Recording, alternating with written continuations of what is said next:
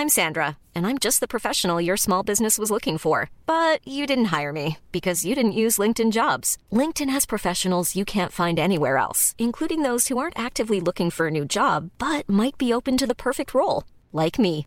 In a given month, over 70% of LinkedIn users don't visit other leading job sites. So if you're not looking on LinkedIn, you'll miss out on great candidates like Sandra. Start hiring professionals like a professional. Post your free job on linkedin.com/people today.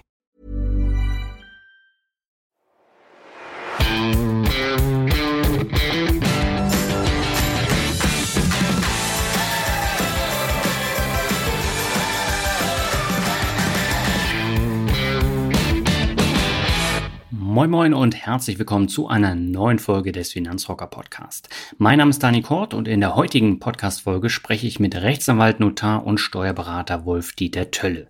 Der Experte in Sachen Rente hat kürzlich sein zweites Buch Früher mit mehr Geld in Rente herausgebracht und im Interview erzählt er uns, wie viel von unserer Rente nach Steuern überhaupt noch übrig bleibt, wie viel Geld man monatlich beiseite legen sollte und warum es so wichtig ist, privat fürs Alter vorzusorgen. Ja, und äh, Wolf-Dieter Tölle ist als Rechtsanwalt, Notar und Steuerberater immer wieder mit dem Thema Rente konfrontiert worden und hat auch schon vor einigen Jahren sein erstes Buch rausgebracht. Alles, was Sie über Steuern im Ruhestand wissen müssen. Die besten Steuertipps, die wichtigsten Begriffe, die größten Steuerfallen.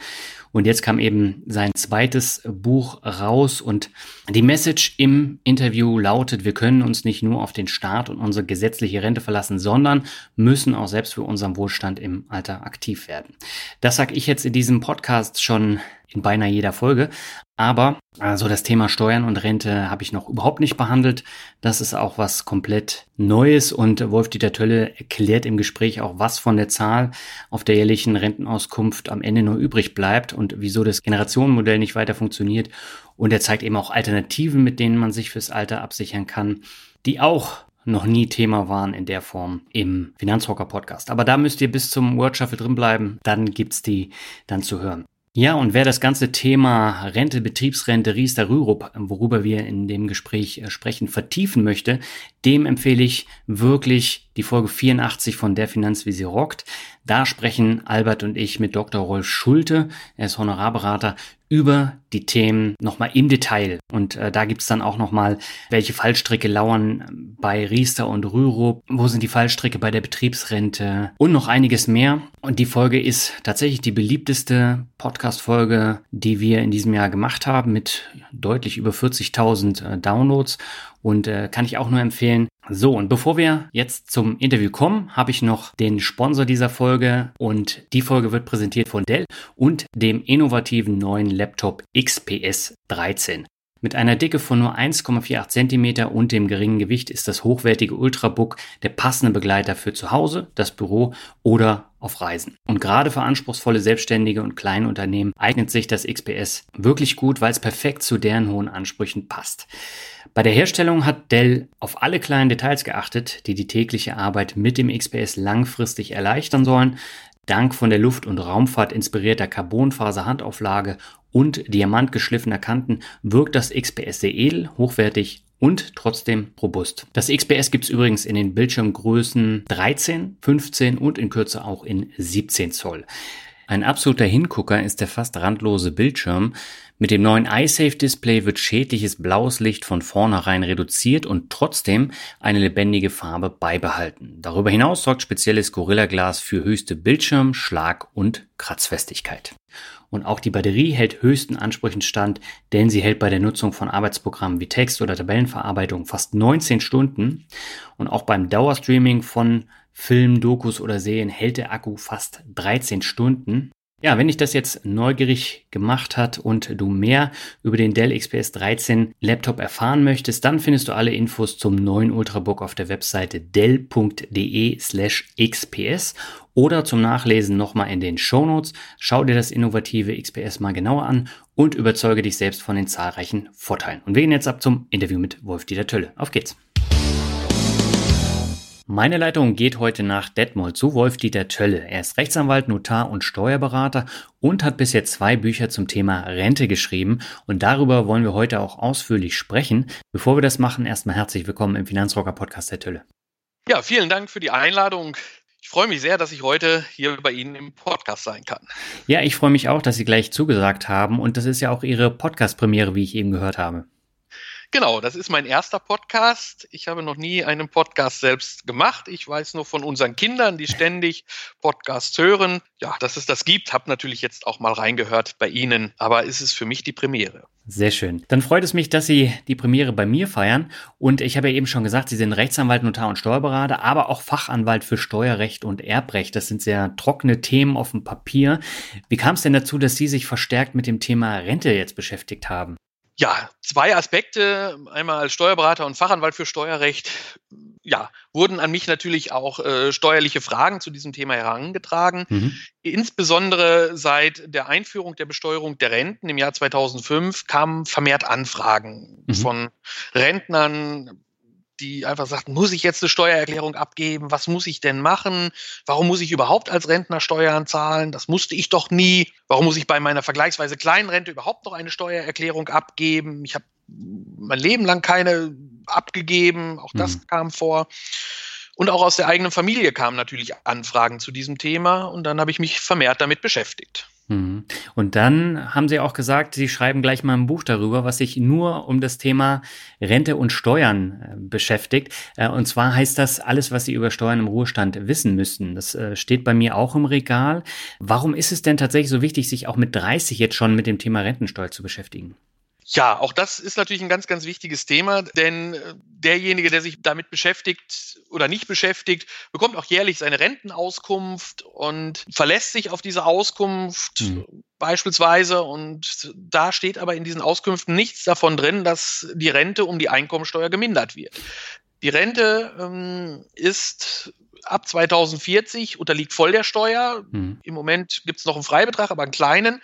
Das heißt, ähm, ich habe dann auch mal herumgerechnet, äh, wie viel äh, da im Einzelfall an Steuer anfällt. Und äh, da merkt man, dass das ja, teilweise zwischen 14 und 42 Prozent im Einzelfall sein können. Mal so ein Durchschnitt ausgerechnet, dass ca. 20, 25 Prozent dann von dieser Rentenauskunft für die Steuer draufgehen. Aber warum wird es denn jetzt nicht so äh, offensiv dann auch da reingeschrieben in diese Bescheide, dass da noch Steuer draufkommt? Weil tatsächlich, wenn sich die Leute darauf verlassen, dann sind sie natürlich dann äh, völlig verzweifelt, wenn sie dann am Ende nur noch einen Bruchteil daraus bekommen.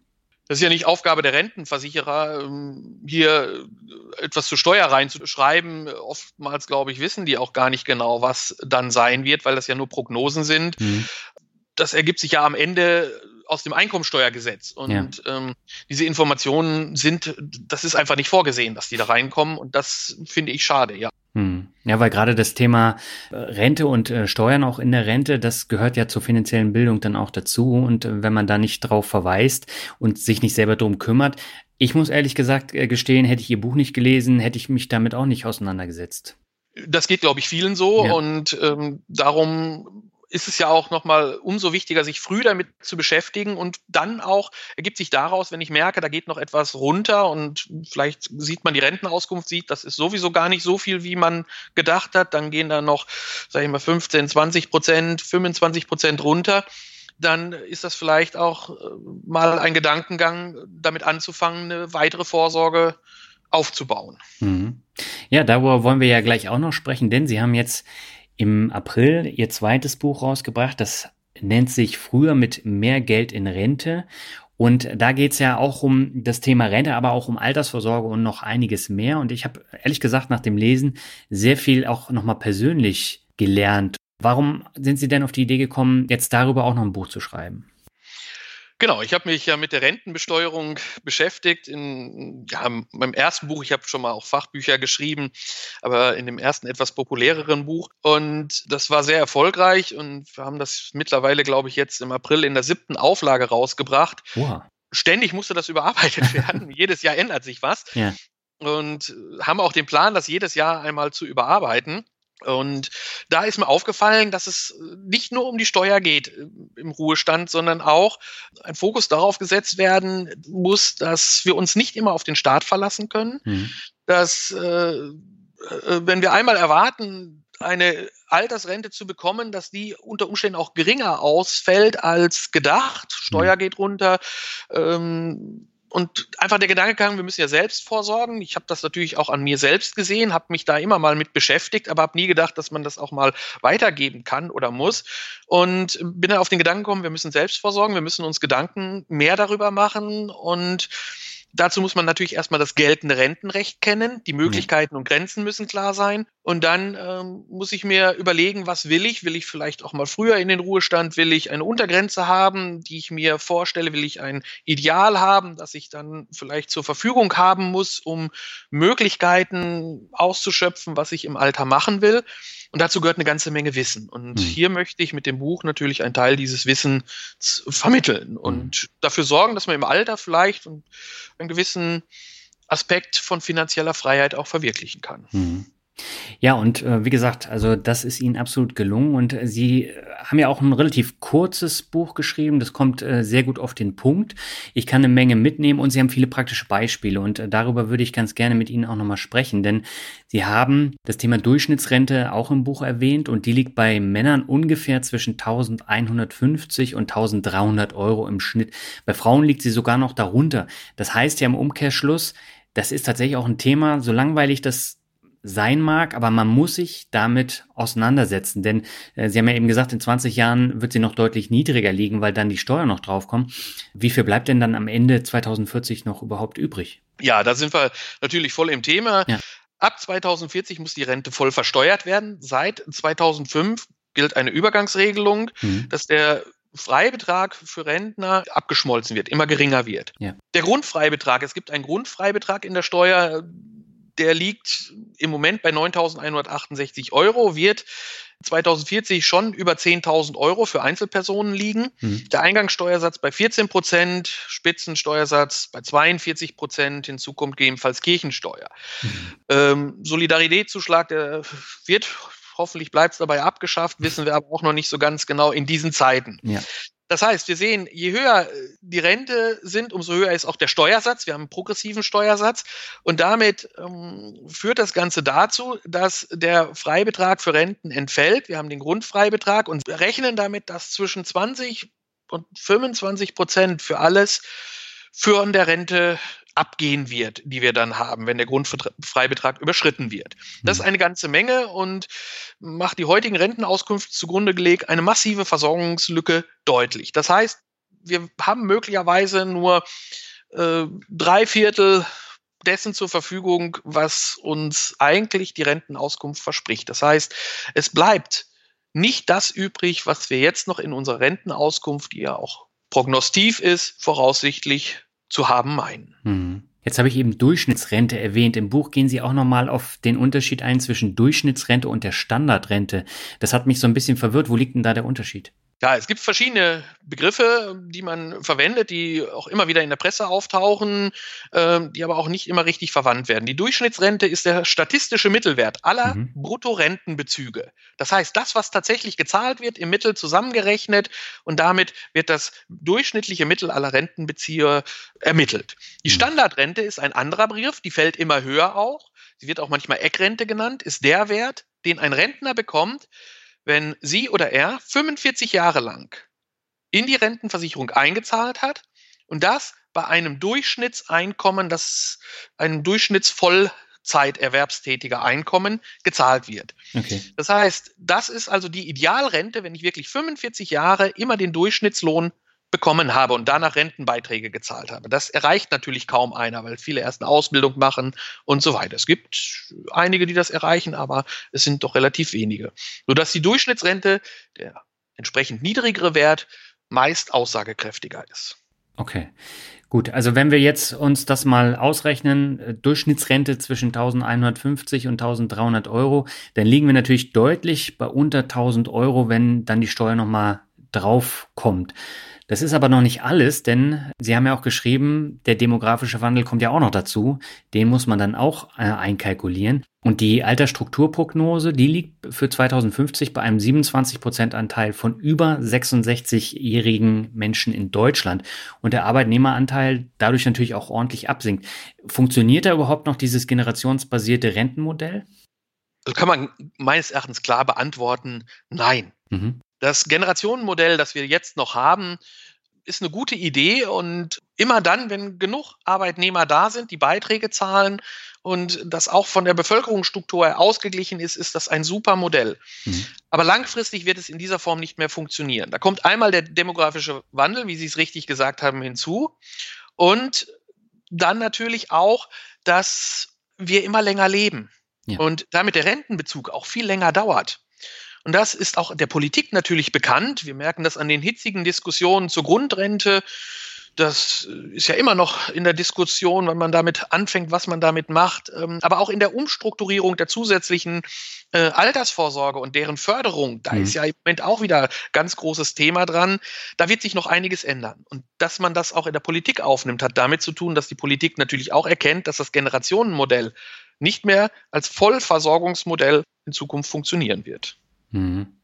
Aber jetzt stehe ich natürlich vor der Herausforderung, jetzt kommt die Steuer 2040 dazu, jetzt kommt der demografische Wandel. Das heißt, äh, immer weniger Menschen zahlen dann in die Rentenkasse ein und immer mehr Rentner nehmen das Geld dann heraus. Ähm, das führt ja dann dazu, dass ich mir eigentlich gar nicht meine eigene oder persönliche Altersrente errechnen kann. Wie, wie gehe ich denn da jetzt vor mit dieser Ungewissheit? Ja, also einmal muss man sich natürlich die, die Rentenauskünfte zur Hand nehmen mhm. und ähm, dann habe ich die Möglichkeit, äh, mir natürlich den, den es gibt äh, einen Zugangsfaktor für den Renteneintritt ähm, und äh, der beträgt 1,0, wenn ich mit dem Regelalters, mit der Regelaltersrente in die, in die Rente eintrete. Und es gibt jährlich veröffentlichte Werte, aus denen sich ergibt, äh, wie ich meine Entgeltpunkte, die in der Rentenauskunft vorhanden sind, mit, diesem, mit einem Faktor mal nehmen kann. Mhm. Die Rentenauskunft, die ich jährlich bekomme, dazu sind die Rentenversicherungsträger ja auch die Privaten verpflichtet, die hat mir natürlich schon ausgerechnet, welche Rente ich dann bekomme. Da mhm. muss ich dann gar nicht mehr selber entsprechend rechnen. Ja, aber das heißt äh, grundsätzlich, ich setze mich jetzt hin, äh, schaue mir die Rentenpunkte an und ähm, versuche dann auch noch mit den Steuern zu arbeiten. Und äh, das ist ja dann auch abhängig vom, vom Verdienst, den ich momentan habe mit dem Steuersatz oder nicht. Genau, das ist natürlich abhängig von dem Verdienst, den ich habe. Hm. Später ist natürlich der Steuersatz auch abhängig von der Höhe der Rente. Je höher die Rente, hm. umso höher ist auch der progressive Steuersatz. Hm. Ja gut, aber äh, wir haben ja jetzt gerade gelernt, so hoch wird sie dann ja gar nicht sein. Also äh, sie wird ja dann langfristig runtergehen. Das wird auf jeden Fall so sein. Das hm. heißt, die gesetzliche Rente wird runtergehen, die Versorgungsträger, ich bin im Versorgungswerk der Rechtsanwälte, das mhm. wird runtergehen. Und darum meine ich, müssen wir eben weiter vorsorgen, um äh, mit mehr Geld in Rente zu gehen, vielleicht auch früher mit mehr Geld in Rente zu gehen, so ja auch der Titel, um einfach dafür zu sorgen, dass wir zusätzliche Versorgungswege haben und damit äh, dann das Ganze hochtreiben. Das führt natürlich wieder dazu, dass natürlich auch mein Steuersatz dann auch im Alter unter Umständen steigt. Ne? So ein kleines Hamsterrad ist da doch drin. Ja, gut, aber das können wir ja nicht abstellen, da müssen wir das Beste daraus machen. Und da kommt jetzt tatsächlich ja Ihr Buch ins äh, Spiel, denn Sie haben da auch äh, verschiedene Punkte vorgestellt, zum Beispiel den Ausgleich von sogenannten Rentenabschlägen. Das heißt, wenn ich früher in Rente gehe, dann bekomme ich auch weniger Rente. Dann gibt es aber Ausgleichsmöglichkeiten zum Beispiel Sonderzahlung an die Rentenversicherung. Für wen sind denn solche Sonderzahlungen an die DRV nützlich und für wen eher nicht geeignet? Ja, genau. Sonderzahlungen in die Rentenversicherung sind immer für denjenigen nützlich, der bereits langjährig in die deutsche Rentenversicherung eingezahlt hat, mhm. dessen Renteneintritt bald bevorsteht ähm, wer noch jung ist und diejenigen, die viele Unterbrechungen im Hinblick auf Einzahlungen in die deutsche Rentenversicherung hatten, ja. lohnt sich so eine Sonderzahlung eher nicht. Denn mit mhm. der Sonderzahlung erhöhe ich meine Entgeltpunkte und stocke die Rente auf. Das könnte sich auch für denjenigen, der noch nicht so viel eingezahlt hat, lohnen. Aber ich muss das Ganze immer vergleichen mit einer privaten Versorgungsleistung. Und mhm. da muss man einfach äh, gucken, wie kann ich äh, das Ganze handhaben. Denn der Nachteil dieser Aufstockung der gesetzlichen Rentenversicherung ist natürlich, dass die Liquidität abfließt und diese Beiträge nicht mehr für private andere Dinge zur Verfügung stehen. Geleistete mhm. Sonderzahlungen können nämlich nicht erstattet werden. Okay. Wenn ich eine private Rentenversicherung abschließe, gibt es da häufig ein Kapitalwahlrecht. Ich kann die auch vorzeitig kündigen, habe dann Kosten äh, natürlich, die abgezogen werden, aber ich kriege das Kapital im Notfall wieder. Mhm. Und das ist hier nicht möglich. Aber das heißt, wenn ich jetzt nur noch wenige Jahre bis zur Rente habe und ich habe das Geld tatsächlich dann auf dem Tagesgeldkonto liegen, ich bekomme sowieso keine Zinsen, in dem Fall würde es tatsächlich Sinn machen. In dem Fall macht das auf jeden Fall Sinn. Mhm. Das muss man ganz klar sagen. In dem mhm. Fall macht es Sinn, ähm, ich kann da eine Alternative ausloten, ob ich äh, vielleicht, äh, äh, wenn ich risikobereiter bin, doch in, in andere Anlagen gehe. Aber wenn ich eine sichere Variante will, lohnt es sich dann auf jeden Fall. Mhm. Also bei mir mit meinen 40 Jahren würde es dann keinen Sinn machen, weil ich ja auch nicht weiß, wie das Rentensystem jetzt äh, in 27 Jahren aussieht, wenn ich eigentlich in Rente gehen könnte ja, für Sie würden sich Sondereinzahlungen nach dem derzeitigen Stand noch nicht lohnen. Nein, das würde ich auch so sehen, weil äh, Sie tatsächlich nicht wissen, was wir auch, äh, was Sie in Ihrem äh, wenn Sie Glück haben, gehen Sie ja mit 67 Jahren in Rente, mhm. wenn Sie nicht vorher in Rente gehen, weil Sie das Buch gelesen haben. Aber dann, ähm, wenn Sie mit 67 in Rente gehen, wissen Sie gar nicht mehr, was für ein System dann ist. Wir gehen davon aus, dass in einem Zeitraum der nächsten 20 bis 30 Jahre massive Änderungen am Rentensystem vorgenommen werden. Mhm. Ja, wahrscheinlich geht's ja dann auch eher in Richtung 69 und die 67 ist dann schon wieder veraltet. Genau, da haben Sie auch im Buch gelesen. Ich hatte ja dann die Bundesbank zitiert, ja. die tatsächlich eine Studie herausgebracht hat, dass das Renteneintrittsalter ad hoc schon eigentlich, damit das System, das Generationenmodell doch irgendwie halbwegs funktioniert, auf 69 angehoben werden muss. Ja. Mhm. Jetzt sind Sie in Ihrem Buch auch noch auf das Thema Altersteilzeit eingegangen. Das ist ja auch ein Weg und ein gängiger Weg, um früher in Rente zu gehen. Was muss ich denn dabei beachten, wenn ich in Altersteilzeit gehen möchte?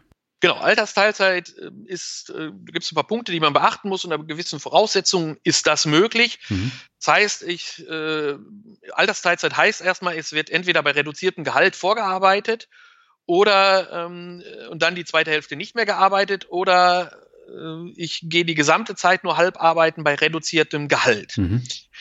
Das ist natürlich nur unter bestimmten Bedingungen, engen Voraussetzungen möglich. Und der Arbeitgeber stockt dann das Gehalt unter Umständen etwas aus äh, oder macht es dann, ist, mhm. dadurch ist die Einkommenseinbuße nicht so hoch und der Arbeitgeber zahlt zusätzliche Altersvorsorgebeiträge, damit die Rente äh, auch nicht, äh, weil ich, wenn ich weniger Gehalt bekomme, werden auch weniger Rentenbeiträge bezahlt. Das wird etwas aufgestockt, damit da ein Verlust nicht so groß ist. Voraussetzung ist, dass der Arbeitnehmer mindestens 55 Jahre alt ist, der Arbeitgeber sein Einverständnis erklärt. Also mhm. es ist immer eine Vereinbarung. Die verbindliche Vereinbarung für die Altersteilzeit muss vor Beginn dieses Altersteilzeitraumes auch äh, stattfinden, verbindlich stattfinden. Und ich brauche in den letzten fünf Jahren 1080 Tage Beitragszeit in die deutsche Rentenversicherung. Okay. Und dann kann das über einen Zeitraum von mindestens drei Jahren so praktiziert werden. Das heißt, ich gehe zum Beispiel bei diesem Blockmodell äh, zwei Jahre lang voll arbeiten, mhm. kassiere aber nur das halbe Gehalt, höre nach zwei Jahren auf zu arbeiten. Das ist dann kurz vor meinem Regel oder zwei Jahre vor dem Regelrenteneintrittsalter, denn eine weitere Bedingung ist, dass dieser Zeitraum der Altersteilzeit immer mit dem regulären Renteneintrittsalter endet und bekomme aber für die letzten zwei Jahre, wo ich nicht mehr arbeite, auch noch das halbe Gehalt. Ne? Okay hat man also eine vorgezogene Rente, aber man muss sich natürlich auf Einkommenseinbußen einstellen. Die können in gewissen Grenzen aufgestockt werden. Ne? Mhm. Und jetzt gibt es noch einen weiteren Ausgleich zum Thema Rentenabschläge und das ist das Flexi-Rentengesetz. Was steckt denn da dahinter? Ja, das Flexi-Rentengesetz ist ja relativ jung und da hat der Gesetzgeber äh, versucht, den Übergang vom Erwerbsleben in den Ruhestand zu flexibilisieren. Mhm. Man will also Stärkung von Prävention, Rehabilitation im Erwerbsleben, soll der Übergang in den Ruhestand flexibler gestaltet werden. Damit sollen Arbeitnehmer ein freierer, selbstbestimmter Eintritt in die Rente ermöglicht werden. Und äh, gemacht hat man diesen früheren Renteneintritt, indem man bessere Hinzuverdienstmöglichkeiten geschaffen hat, die leichter und rentabler sind. Das heißt, bei der vorgezogenen Rente habe ich eine erhöhte Zuverdienstgrenze im Moment von sechs, oder nicht im Moment muss man sagen, von generell 6.300 Euro im Jahr mhm. bis zur Regelaltersgrenze bei der vorgezogenen Altersrente. Das ist im Moment erhöht worden, Corona-bedingt auf 44.590 Euro. Mhm. Und ähm, ich kann auch die Rentenzeit aufschieben. Ich habe also verschiedene flexible Möglichkeiten und bekomme dafür dann auch Zuschläge. Das heißt, ich gehe später in Rente und kann dann ähm, äh, entsprechende Zuschläge bekommen, ähm, indem man zum Beispiel einige Zeit später in Rente geht und äh, sagen wir mal zwölf Monate, dann bekomme ich einen Zuschlag von sechs Prozent. Der Zugangsfaktor zur Rente wird auf, von 1,0 auf 1,06 erhöht mhm. und ich erhalte dann statt 1000 Euro monatlich als Beispiel 1060 Euro, wenn ich ein Jahr später in Rente gehe. Und all das hat man flexibler gestaltet, dass ich hier verschiedene Möglichkeiten habe, früher in Rente zu gehen und noch hinzuverdienen, auch in dieser Vorruhezeit. Bei der Regelaltersrente, die nicht vorgezogen ist, kann ich ja sowieso so viel hinzuverdienen, wie ich will. Mhm. Und ich habe auch die Möglichkeit, meinen Renteneintritt hinauszuschieben, wenn ich gerne arbeite, um die Rente einfach noch ein bisschen aufzustocken. Okay, aber da gibt es auch eine Begrenzung, oder? Da gibt es auch eine Begrenzung, natürlich. Mhm. mhm. Jetzt ist es ja so, wir haben jetzt über Möglichkeiten gesprochen, was man alles machen kann. Das sind relativ äh, starre äh, Gesetze auch. Und jetzt ist es ja so, wenn man sich jetzt junge Leute anguckt, zwischen 20 und 40, da haben wir nicht immer so diese, diese normale Karriere in einem Unternehmen, wo dann gearbeitet wird, sondern wir haben dann eben teilweise Brüche im Lebenslauf, die haben Sie ja eben auch schon angesprochen.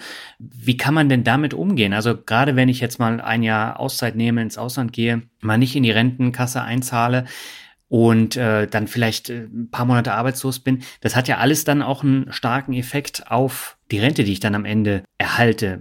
Gibt es da nicht die Möglichkeit, dass man da irgendwie sich, sich absichern kann oder ist man da auf Gedeih und Verderb dann auf die Mika-Rente am Ende angewiesen?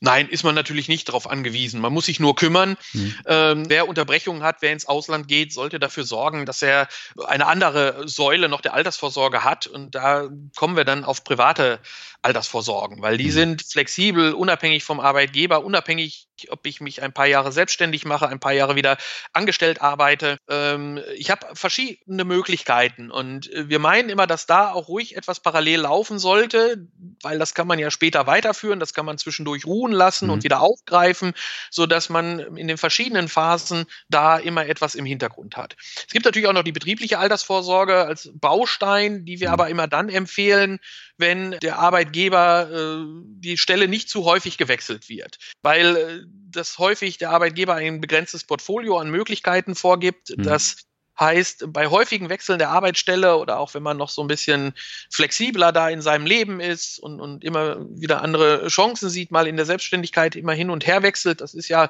nichts Schlimmes. Wir haben ja mhm. eigentlich ein Arbeitsleben, das nicht mehr ganz so stetig ist, wie es sicherlich vor 30, 40 Jahren eher noch war. Ja. Und dann empfehle ich immer eine private Säule dazu zu haben. Und eine echte betriebliche Altersvorsorge macht immer Sinn, wenn man jetzt so seinen Arbeitgeber gefunden hat, bei dem man voraussichtlich länger bleibt. Hm. Ja, weil sonst muss man den ja immer mitschleppen, den Vertrag. Genau, und das ist nicht immer so einfach möglich und ja. manchmal auch nur, ähm, manchmal schon, aber nicht immer so einfach. Und da sehen wir zu wenig Flexibilität, sodass ich da immer sagen würde, wer da so ein bisschen mehr Wechsel in seiner Tätigkeit hat, der sollte äh, auf private Bausteine ausweichen. Mhm. Ja, dann lassen Sie uns doch mal direkt da einsteigen bei den privaten Bausteinen. Wann lohnen sich denn Riester- und Rürup-Verträge? Genau, das sind ja gesetzlich geförderte und gesetzlich vorgegebene private Bausteine. Mhm. Darum setze ich die bei das Privat, bei diesen privaten Bausteinen immer in Anführungsstriche. Riester-Verträge lohnen sich häufig für diejenigen, die Familie haben, die vor allen Dingen Kinder haben. Ja. Denn dann sind die Zulagen entsprechend höher. Viele Riester-Verträge leben von den Zulagen. Auch hier sollte ich natürlich immer auf den Vertrag selbst, auf den Anbieter achten und die Rendite und natürlich auf geringe Kosten. Denn viele Verträge, das konnte man auch überall oder vielfach nachlesen, sind, was das angeht, einfach mangelhaft. Und dann lebt dieser Vertrag nur von den Zulagen. Und darum empfehlen wir den Riester-Vertrag vor allen Dingen für Familien. Und natürlich, äh, wer viele Kinder hat, da ist das erst recht durch die Zulagen lukrativ. Hm. Rürup ist etwas anderes. Da meinen wir, das lohnt sich besonders bei Personen, die gut verdienen und höhere Einkommensteuersätze haben. Okay. Bestimmte Höchstbeträge, die als Sonderausgaben davon steuerlich geltend gemacht werden können. Aber das wirkt sich dann direkt bei meiner Steuer aus und führt dazu, dass ich weniger Steuern zahlen muss oder eben eine Erstattung bekomme. Dadurch wird die Einkommensteuer entsprechend gemindert. Mhm. Und gerade bei Besserverdienenden wird durch die Progressionswirkung auch der Steuersatz gesenkt. Und da meinen wir, ist dann der Rürup-Vertrag sicherlich ein super Mittel. Aber bin ich da auch flexibel und kann das dann wieder kündigen oder bin ich da dann auch bis ins Alter daran gebunden? Ja, die Kündigung, äh, äh, also es ist so, äh, wir empfehlen dann, die kann man zum Teil ruhen stellen lassen. Das können mhm. Sie machen, wenn Sie Wechsel haben. Sie haben eine gewisse Flexibilität, aber ähm, das Kündigen, Auflösen lohnt sich in der Regel nicht. Das geht damit, geht mit vielen negativen Auswirkungen einher. Bei Riester-Verträgen unter Umständen, dass die Zulagen zurückgezahlt werden müssen, bei Rürup-Verträgen, dass Steuern nachbezahlt werden müssen. Wir meinen dann eher den Vertrag ruhend lassen. Das kann man in der Regel aber tun. Hm. Aber das heißt, ähm, durch Rürup hätte man dann tatsächlich in allererster Linie nur einen Steuervorteil. Ja, in allererster Linie haben sie einen Steuervorteil, der aber erheblich ist. Hm. Das heißt also, wie viel kann ich da im Jahr äh, einzahlen, dass es dann von der Steuer abgezogen wird? Ja, die Höchstbeträge sind individuell, ähm, die müsste ich jetzt allerdings auch nochmal nachgucken, aber das sind äh, bis in fünfstelligen Bereich Beträge. Okay. Jetzt haben Sie auch ein paar Rechenbeispiele in Ihrem Buch. Die fand ich sehr interessant und ein Beispiel war die Rente mit 50. Und wenn ich die finanzieren möchte, wie viel Vermögen brauche ich denn dann? Genau, wir haben in das Buch auch mal verschiedene Tabellen mit aufgenommen, ähm, denn wenn Sie einfach sagen, wie viel Vermögen brauche ich, wenn ich eine Rente mit 50 finanzieren möchte, ist das von verschiedenen Faktoren natürlich abhängig, wie ja. hoch soll die Rente sein. Und darum haben wir im Buch eine ganze Menge, das ist dann so ein Tabellenteil äh, mit aufgenommen, wo Sie verschiedene Varianten mit verschiedenen Beträgen und verschiedenen Zinssätzen äh, nehmen können. Ich habe mal einfach ein Beispiel daraus ausgewählt, dass Sie beispielsweise ein Kapital von 500.000 Euro brauchen, mhm. um 40 Jahre eine Rente von monatlich 1.774 Euro zu bekommen. Okay. Eine durchschnittliche Verzinsung von drei Prozent angenommen wird und über diese 40 Jahre der Kapitalverzehr der 500.000 mit eingeplant wird. Mhm. Das heißt, mit dieser halben Million können Sie 40 Jahre lang eine Rente von 1.774 Euro monatlich beziehen. Mhm. Und wenn Sie jetzt nochmal ähm, davon ausgehen, bei einem 50-jährigen Mann, der dann diese halbe Million hat, äh, gehen wir nach der Entwicklung der aktuellen Sterbetafeln davon aus, dass er etwas weniger als 40 Jahre noch lebt. Ich glaube, bei Männern ist das so, ich kann es nicht genau sagen, 85, 86 werden die im Schnitt, mhm. ähm, so dass wir mit dieser 40-jährigen Rennendauer super hinkämen. Und bei einer Frau wäre es bei einem Renteneintritt mit 50 Jahren wohl etwas mehr als 40 Jahre, denn Frauen werden schon um die 90 Jahre alt nach den aktuellen Sterbetafeln. Mhm. Das ist noch so ein Aspekt. Wir werden immer älter und der Rentenbezug immer länger. Vor 20 Jahren hätte man beim 50-jährigen Mann wohl nur eine Rentenbezugsdauer von, ja, ich sag mal, knapp 30 Jahren gerechnet. Ne? Mhm. Aber das heißt ja, wenn ich jetzt mit 50 in Rente gehen will, dann muss ich erstmal 17 oder 19 Jahre dann überbrücken, bis ich dann meine tatsächliche Rente bekomme. Und das funktioniert ja mit dem Geld, wenn ich damit äh, zurechtkomme, auch sehr gut.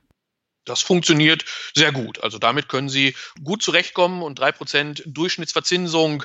Wir haben ja im Moment eine anhaltende Niedrigzinsphase, wo das unter Umständen schwierig wird, aber mancher privaten Anlage ist das doch vielleicht noch möglich. Aber ähm, ich meine auch, dass wir hier von einem Durchschnittszinssatz ausgehen können, hm. der irgendwann auch wieder steigen wird. Ne? Bis äh, vor drei, vier Jahren war die Durchschnittsverzinsung für Hypotheken, Grundschulden ja äh, noch äh, bei sieben Prozent, ist jetzt abgesunken etwa, äh, oder bei 6,5 Prozent ist jetzt abgesunken. Hm. Im Anlagebereich war das natürlich wesentlich niedriger, aber mit drei Prozent kann man vielleicht noch kalkulieren. Ja, wobei, wenn ich das Geld dann an der Börse angelegt habe und jetzt beispielsweise in breit gestreute ETFs, äh, dann habe ich ja in der Regel eine Verzinsung, die liegt dann teilweise deutlich über drei Prozent.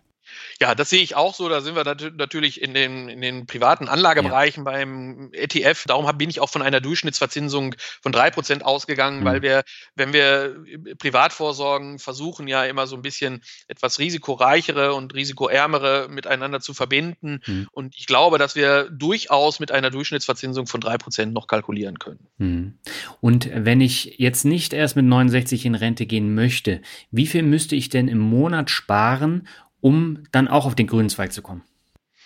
Ja, auch da habe ich gleich mal ein Beispiel ausgewählt. Ich mhm. habe äh, natürlich auch da wieder verschiedene Tabellen haben wir in das Buch aufgenommen. Natürlich muss man immer so hoch wie möglich und so früh wie möglich anfangen. Ja. Das ist das A und O ist, so viel an die Seite zu packen, ähm, so lang wie möglich. Das ist ja das, was Sie auch in vielen Büchern über die finanzielle Freiheit ähm, nachlesen können, muss man ganz klar sagen. Das ist ja eigentlich ein toller Begriff, aber vielleicht auch manchmal so ein bisschen äh, weit nach vorne. Auch hier habe ich mal ein Beispiel ausgewählt. Wenn man einen Lebensstandard mit einem Nettoeinkommen halten möchte von 80 Prozent des letzten Nettoeinkommens. Mhm. Und dann habe ich hier mal nur eine zweiprozentige Durchschnittsverzinsung angenommen für 30 Jahre. Okay. Bin mit den Verzinsungsraten sehr vorsichtig. Das sehen Sie hier, weil wir immer davon ausgehen, wenn es besser ist, dann habe ich mehr und das ist mhm. gut. Mhm. Und wir wollen ja so ein Minimum erreichen. Und darum bin ich hier mal mit 2% ausgegangen und dann wäre die Sparrate 385 Euro. Mhm über 30 Jahre.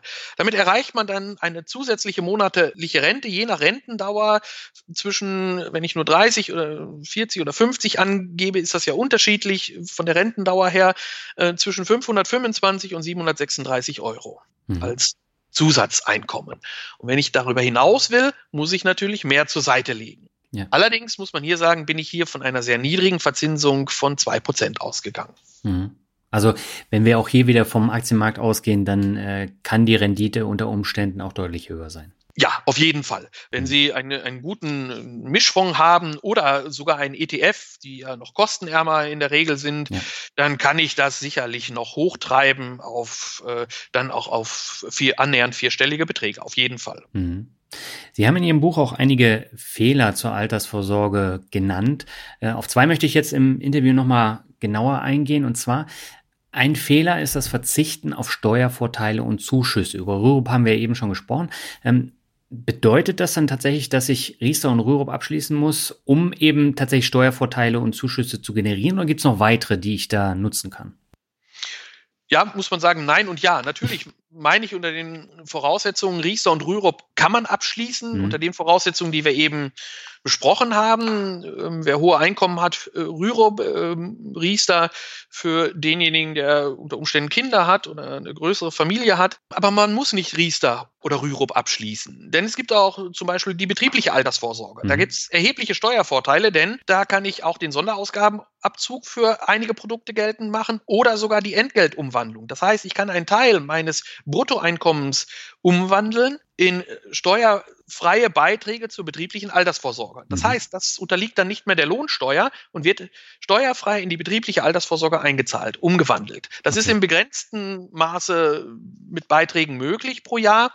Aber das führt natürlich dazu, dass ich brutto für netto habe, weil es ist gleichzeitig auch sozialversicherungsfrei. Mhm. Und das ist ein Riesenvorteil. Okay. Darüber hinaus gehen wir aber davon aus, dass auch, und das hat die Politik aktuell angekündigt, dass auch diese, dieses Riester- und Rürup-System in den nächsten Jahren überarbeitet wird. Dass mhm. wir noch weitere Modelle bekommen mit viel Förderung. Und das müssen wir natürlich mitnehmen. Ja dann äh, ist das tatsächlich auch nochmal ein Thema, wo sehr wenig darauf hingewiesen wird. Aber ich habe natürlich auf der anderen Seite wieder das Problem, wenn ich äh, diese nicht geradlinig verlaufende Karriere habe, dann muss ich mir genau angucken, was für eine betriebliche Altersvorsorge ich da abschließe.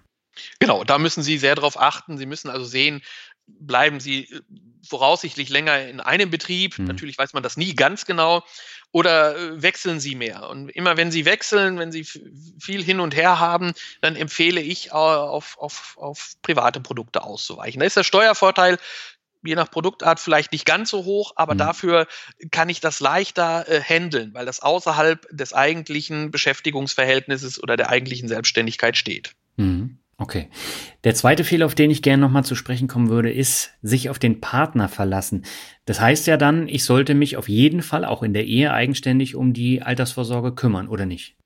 Halte ich für ein ganz, ganz, ganz, ganz klares Ja. Mhm. Genau. Das muss man erstmal so sagen. Das ist eine Frage, die kann man mit Ja oder Nein beantworten. Und hier ein sehr, sehr klares Ja. Mhm. Und das meine ich nicht nur aus vielleicht Gleichstellungsgedanken heraus, sondern mhm wir meinen, jeder Ehepartner sollte unbedingt eine eigene Versorgungsanwartschaft aufbauen. Jeder Ehepartner oder eingetragene Lebenspartner, das gilt dafür natürlich das Gleiche. Das Verlassen auf den Partner, dass ich einfach sage, ja, im Alter werde ich dann von der Witwenrente, Witwerrente des anderen leben muss man einfach sagen, A, ist das eine reduzierte Rente, mhm. die dann ausgezahlt wird im Todesfall?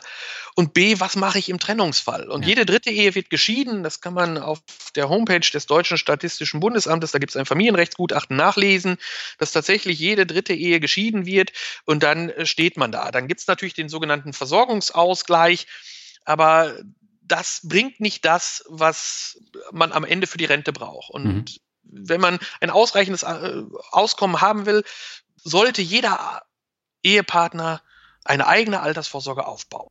Das mhm. halte ich für ganz, ganz wichtig. Unabhängigkeit ist auch hier die Devise. Ja, und da ist man schon fast wieder bei dem Begriff der finanziellen Freiheit. Auch in der Partnerschaft sollte das vielleicht mal ein Gedanke sein. Ja, das ist auch ein ganz wichtiger Punkt.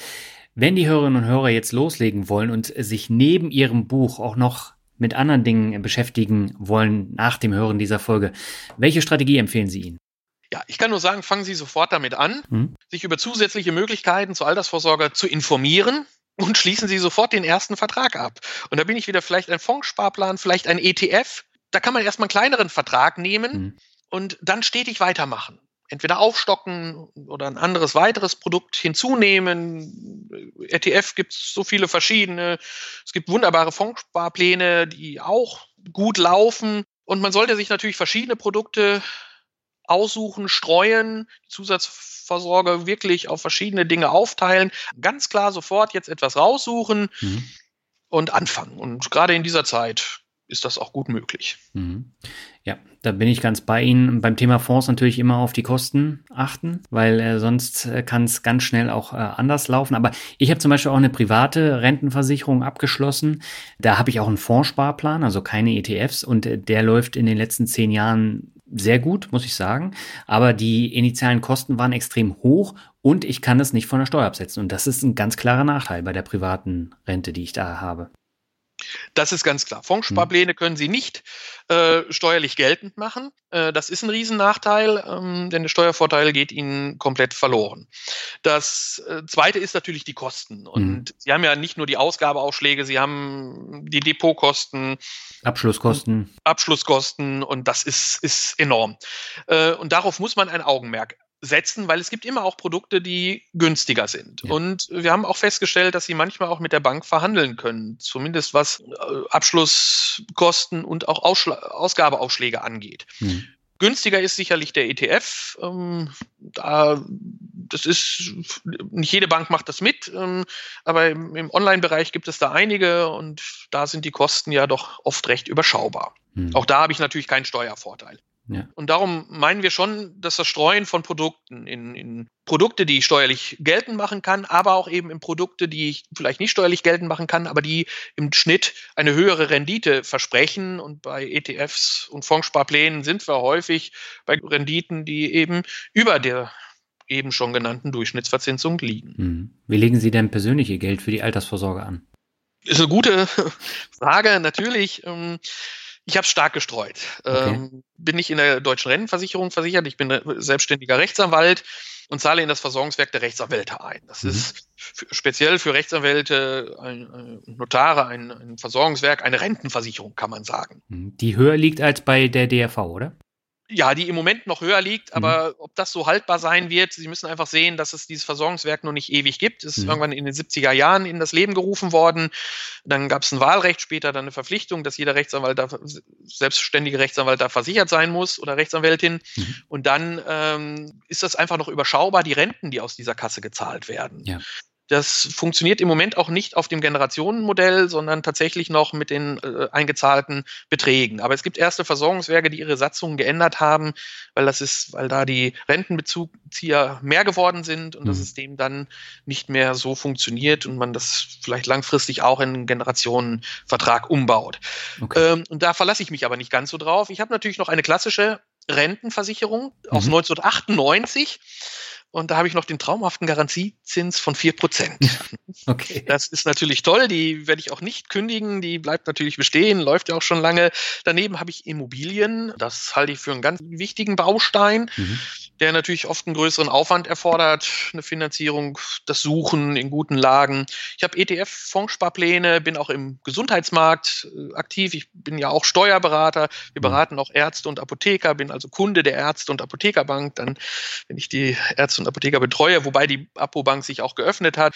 Und da gibt es ganz tolle Produkte im stark boomenden Gesundheitsmarkt. Mhm. Und ähm, diese Produkte sind mittlerweile auch in vielen Bereichen für Nichtärzte und Apotheker äh, anlegbar. Und natürlich eine fondbasierte Rentenversicherung fehlt auch nicht. Ne? Die habe ich auch abgeschlossen, genau, auch schon vor längerer Zeit. Mhm. Ja, das Thema Gesundheitsmarkt haben Sie im Buch ja auch angesprochen, genau wie das Thema Immobilien. Haben Sie denn auf die Assetklasse Immobilie gesetzt, einfach auch, um da nochmal besonders viele Steuern zu sparen? Ja, das ist natürlich ein Modell, mit dem man auch Steuern sparen kann. Mhm. das auch, wobei das für mich immer ein Nebeneffekt war. Ich glaube, dass die Immobilie ähm, gerade bei uns in Deutschland als Anlage Objekt ähm, als Kapitalanlage eine gute Sache ist, weil ich glaube, dass wir nicht so einen schwankenden Immobilienmarkt haben wie beispielsweise in Spanien, dass wir sicherlich in Ballungszentren vielleicht auch kleine Spitzen oder vielleicht auch kleine, aber wenn dann allenfalls kleine Blasen haben.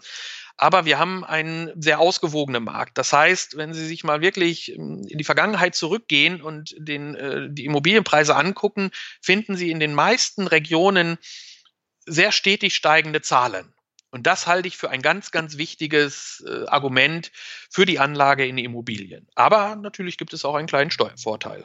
Ja, ja, also gerade mit den Immobilienpreisen, da ist es ja gerade in den Metropolen so, dass die Preise da extrem äh, gestiegen sind und äh, da muss man halt gucken, wann die Märkte sich da auch wieder so ein bisschen beruhigen. Aber ich glaube, so bei Ihnen in der Region, da ist es noch nicht ganz so teuer.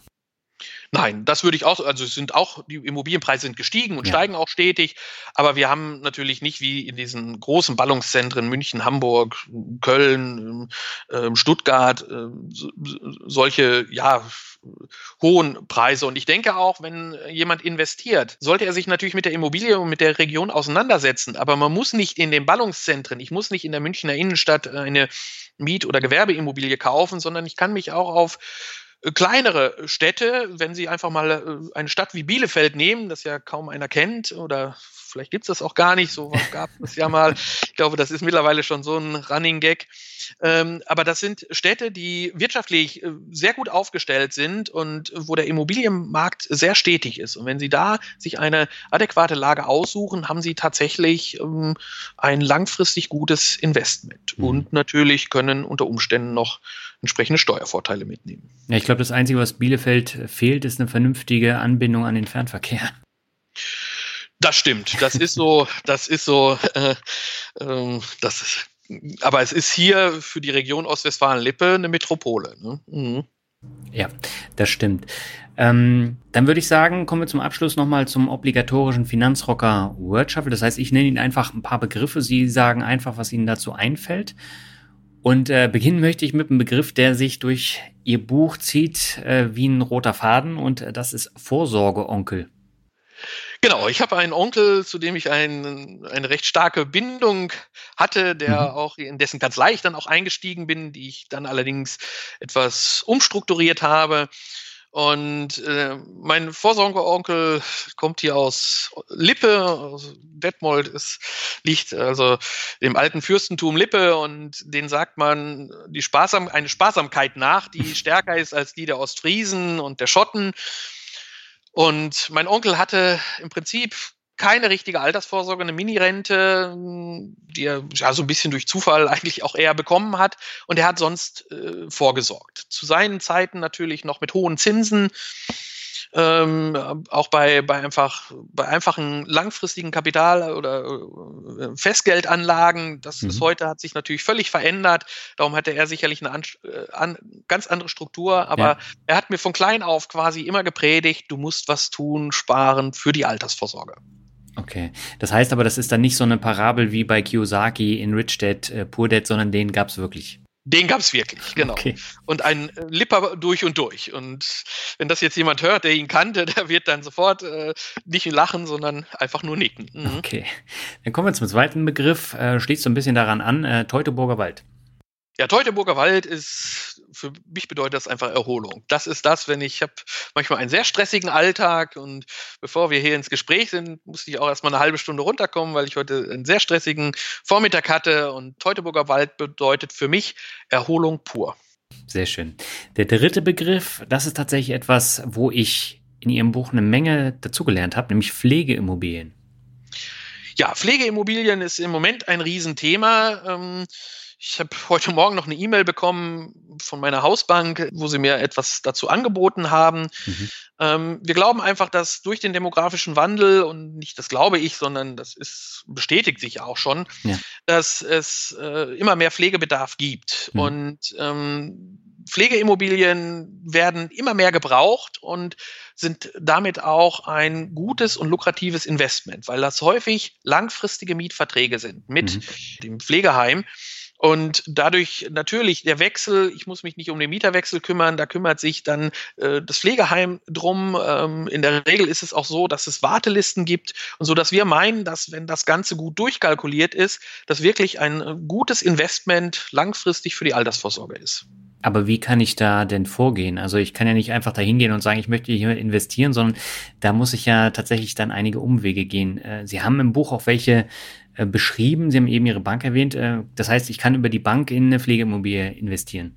Genau, Sie können äh, heute Morgen die E-Mail, die ich bekommen habe, habe ich von der Sparkasse bekommen, mhm. aber das machen alle, die Volksbanken, die, die Deutsche Bank, die, was gibt's, Commerzbank, Ärzte, Apothekerbank, die ich aufgezählt habe. Alle haben im Moment im Portfolio Pflegeimmobilien. Genau. Gibt es in größeren, in größeren Größenordnungen, in kleineren Ordnungen und es gibt auch entsprechende äh, Dachprodukte dafür, wo man tatsächlich auch nicht in eine Pflegeimmobilie oder eine Pflegeeigentumswohnung selbst erwirbt, sondern wo man eben sich über äh, sogenannte Fonds, Gesundheitsfonds darüber beteiligt, mhm. Pflegefonds mhm. beteiligt. Ja, also eine weitere Möglichkeit ist auch das Thema REITs. Also gerade in den USA kann man da ja auch in Pflegeimmobilien investieren. Das ist hier in Deutschland aber meines Wissens jetzt noch nicht möglich. Nee, soweit ich weiß, ist es nicht möglich. Ich glaube, es wird daran gearbeitet. Hm. Hoffe hm. vielleicht, dass es auch kommt. Ähm, aber hier gibt es auch ein paar Prüfhürden dafür und das ist auch ganz gut so, dass das auch wirklich entsprechend unter die Lupe genommen wird. Okay. So, dann bin ich jetzt mal gespannt, was Sie zu meinem Standardbegriff Rockmusik sagen. Ja, Rockmusik ist für mich was ganz, ganz Tolles. Okay. Ich komme aus, ähm, also ich bin ein großer Scorpions-Fan und ich würde das mal als Rockmusik bezeichnen. Absolut. Auch wenn, ähm, und erinnere mich an ein Konzert äh, in Bielefeld im Ravensberger Park und da war ich, das ist noch gar nicht so lange her, einige Jahre erst und das ist, stellt für mich Romantik, aber auch ähm, äh, ja, ähm, ja, aber auch ein paar schöne Erinnerungen da, die so aus der ja, jungen Erwachsenen Zeitalter kommen und ich versuche das mit der Musik immer weiter festzuhalten und genau, da ist für mich viel Bewegung drin, aber auch viel Ruhe und das passt vielleicht auch zu dem, wie wir die Altersvorsorge angehen sollten. Ja, sehr schön. Der vorletzte Begriff, das ist auch einer aus dem Buch und zwar Mount Everest. Ja, Mount Everest. Ähm, bin da drauf gekommen, weil ich den Film gesehen habe und früher immer mal gesagt habe, meine Frau wandert sehr gerne und wir haben dann auch mal ein paar Wandertouren auch in höhere Berge übernommen und dann habe ich mal einfach gesagt, eigentlich müsste man mal auch eine richtige Herausforderung machen. Habe dann den Film Everest gesehen. Ähm, der sehr dramatisch ist, wo auch viele Personen gestorben sind. Ähm, dieses große Drama. Und ähm, wenn ich im Alter, äh, habe ich früher mal gedacht, willst du dies noch machen und das noch machen? Und dann habe ich gesagt, die Hürden muss man vielleicht nicht ganz so hoch setzen. Jetzt würde ich vielleicht lieber an einem See sitzen und auf einem Segelboot fahren. Und ähm, man muss sich einfach ein paar Träume für das Alter und vielleicht auch für den vorgezogenen Ruhestand bewahren, damit man auch manchmal weiß, was sind noch so Ziele. Und Ziele kann man nicht genug haben. Den Mount Everest habe ich jetzt mal abgeschminkt, aber es gibt noch genug andere schöne Dinge. Sehr schön. Ja, ich meine, wenn Sie früher mit mehr Geld in Rente gehen, äh, so wie bei Ihrem Buchtitel, dann braucht man natürlich auch irgendwelche Ziele, äh, die man dann da erreichen kann und auch äh, machen kann, damit einem nicht zu langweilig wird. Ne? Das ist richtig. Ich habe mich mal irgendwann für Segeln interessiert, habe dann Segelscheine, alles, was man, Motorbootscheine gemacht und äh, man muss Ziele haben, genau. Und das wäre für mich ein Ziel, da mal so ein bisschen durchs Wasser zu schippern. Okay, dann komme ich zum letzten Begriff und das ist der Begriff Glück. Ja, Glück verbinde ich sicherlich auch mit einer gesunden Basis an finanziellen Mitteln, an Geld, aber vor allen Dingen natürlich mit einer Selbstzufriedenheit. Ich muss wissen, was ich will und natürlich mit netten Personen um mich und vor allen Dingen in diesen Zeiten natürlich auch Gesundheit. Sehr schön, Herr Tölle, haben Sie vielen Dank für das sehr interessante Interview. Und äh, da waren mit Sicherheit einige Sachen dabei, die ich bisher noch gar nicht im Podcast äh, besprochen habe. Von daher vielen Dank für die ganzen Informationen. Ja, ich danke für die Einladung und ich fand es auch ein tolles Gespräch, das sich doch an mancher Stelle dann doch immer anders entwickelt hat, als man vielleicht vorher gerechnet hat. Mich auch überrascht, aber im positiven Sinne. Ja, soweit das Interview mit Wolf-Dieter Tölle. Das war mal wirklich ein sehr prägnantes, auf den Punkt kommendes Gespräch mit unter einer Stunde. Und trotzdem ist da echt viel rübergekommen. Und äh, ich habe auch beim Lesen des Buches einiges noch mitgenommen.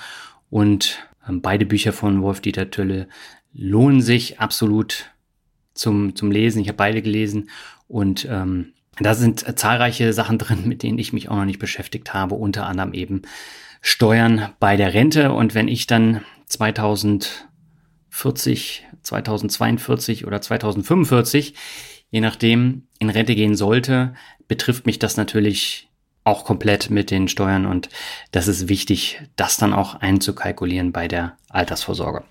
So, bevor ich jetzt zum Ende komme, habe ich noch mal drei Bewertungen für dich. Die erste stammt von Pablo Del Mar und er schreibt ein super abwechslungsreicher Finanzbildungspodcast.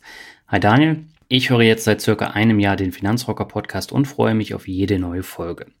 Der Podcast überzeugt immer wieder durch abwechslungsreiche Finanzthemen, garniert mit einer angenehmen Moderation von dir. Was mir persönlich gut gefällt, ist der Blick über den Tellerrand. Das liegt auch an deiner gut gemischten Auswahl der Leute fürs Interview. Dadurch bekommt man einen guten Überblick für die eigene Finanzbildung und die eigene passende Geldanlage. Grüße aus der Brockstadt Ludwigsburg. Ja, Pablo, herzlichen Dank für die tolle Bewertung. Ja, das Thema gut gemischte Auswahl der Leute wird sich künftig ein bisschen ändern. Ich habe schon mal erwähnt, ich glaube in der letzten Podcast-Folge, denn kommende Woche erscheint mein neuer Podcast Mehr Mut zum Glück. Und da habe ich mit einem etwas anderen Konzept die Mixtapes ausgelagert. Das heißt, äh, diese Themen abseits der Finanzen, die finden künftig nicht mehr im Finanzrocker Podcast statt, sondern bei Mehr Mut zum Glück.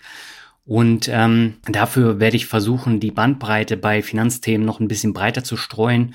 Und da habe ich auch schon wirklich interessante Interviewgäste, auch für den Herbst. Und da kommen dann auch nochmal Themen, die ich bisher noch überhaupt nicht vorgestellt habe im, im Podcast. Und ja, ich bin gespannt, wie sich das entwickelt. Nächste Woche gibt es dann auch noch mal eine Mitteilung im Finanzrocker Podcast, wenn ähm, die ersten beiden Folgen von Mehr Mut zum Glück online sind. Am Donnerstag, den 18.06. ist es soweit und dann äh, wirst du auf jeden Fall benachrichtigt. So, die zweite Bewertung stammt von Stevie und er schreibt bester deutschsprachiger Finanzpodcast. Danke, Daniel. Kurz und knapp, ich danke dir für die Bewertung und die letzte Bewertung stammt von Dimitri WG. Er schreibt super, super informativer Podcast, immer wieder qualitativ hochwertiger Content. Weiter so. Ja, herzlichen Dank. Auch dir für die Bewertung, Dimitri. Und damit bin ich am Ende angekommen. In der nächsten Folge, die in zwei Wochen erscheint, da geht es dann tatsächlich um das Jubiläum vom Finanzrocker Podcast, denn vor genau fünf Jahren habe ich mit dem Finanzrocker Podcast gestartet. Ich habe in der Zeit extrem viel gelernt und meine Top-Learnings stelle ich dann in der nächsten Podcast-Folge vor.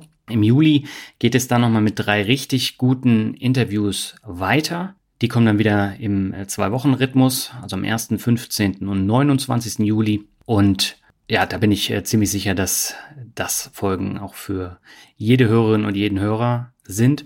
Und was noch wichtig ist, am 22.06. da erscheint die neue Folge von Der Finanzvisier rockt. Da geht die zweite Staffel 2020 los. Und wir haben zwei Gäste zum Duell eingeladen, die sehr viele kennen werden. Und äh, ja, es ist eine sehr lebendige Diskussion zu einem Nischenthema geworden.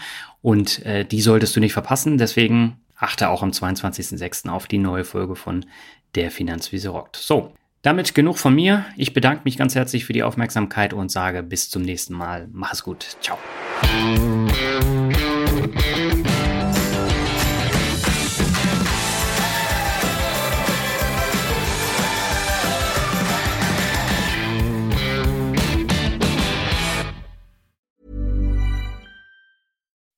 When you make decisions for your company, you look for the no-brainers. If you have a lot of mailing to do, stamps.com is the ultimate no-brainer. Use the stamps.com mobile app to mail everything you need to keep your business running with up to 89% off USPS and UPS. Make the same no-brainer decision as over 1 million other businesses with stamps.com. Use code PROGRAM for a special offer. That's stamps.com, code PROGRAM.